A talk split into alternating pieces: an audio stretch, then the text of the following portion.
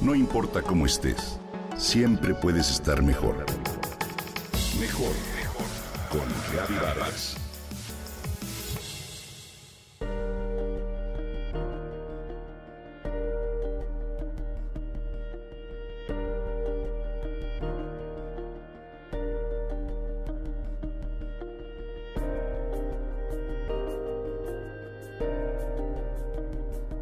Esa mañana, el éxito le cobró la cuenta a Raúl. Raúl tiene presión alta y obstruidas dos arterias. Si no te atiendes ahora, eres un buen candidato a un infarto, le dijo su cardiólogo. ¿Cómo puede ser? respondió Raúl. Un exitoso financiero que todas las mañanas corría de 3 a 5 kilómetros, cuidaba su alimentación y estaba delgado. La noticia lo dejó perplejo. Raúl, de 52 años, le daba salida al estrés trabajando sin descanso.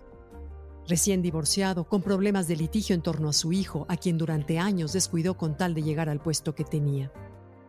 El futuro siempre había sido más importante que el presente, pero que no era lo que la sociedad premiaba. ¿Quiere ser reconocido y respetado? Logra, logra, logra.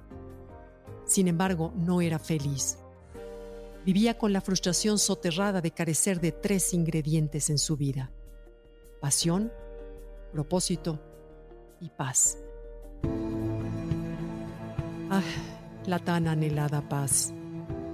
Mi verdadero sueño siempre ha sido ser chef y poner mi pequeño restaurante en alguna playa, para disfrutar así mis dos pasiones, la comida y el mar.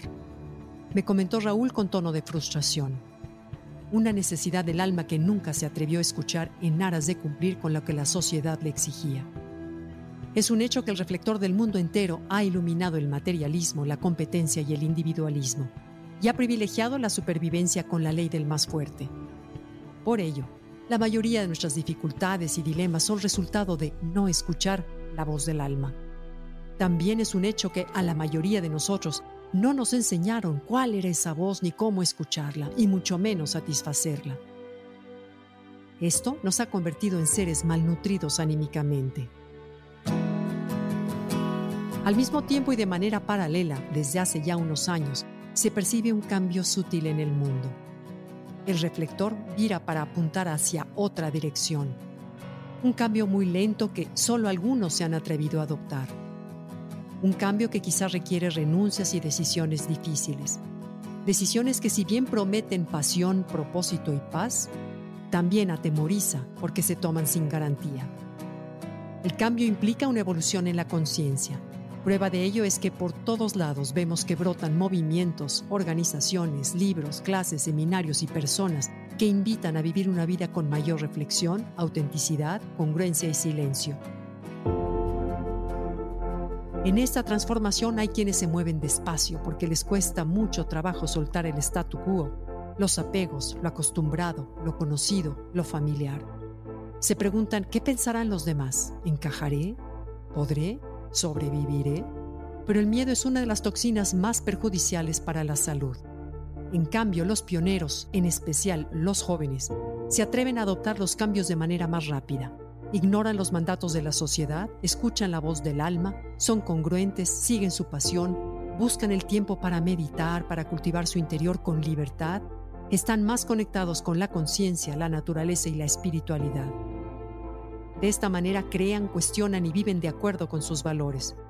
Su ejemplo puede inspirar, motivar o invitar a más personas a seguirlos para que el cambio cobre fuerza. Esa es la esperanza. Finalmente, el designio de todo ser humano es ser feliz y hacer felices a los demás. Nuestro privilegio es elegir nuestro estado de conciencia y por ende nuestro camino. Sin duda, el gozo es el mayor alimento que el cuerpo físico utiliza para mantenernos con salud y también la guía principal que el alma emplea para lograr pasión, propósito y paz. ¿Cuál es el tuyo?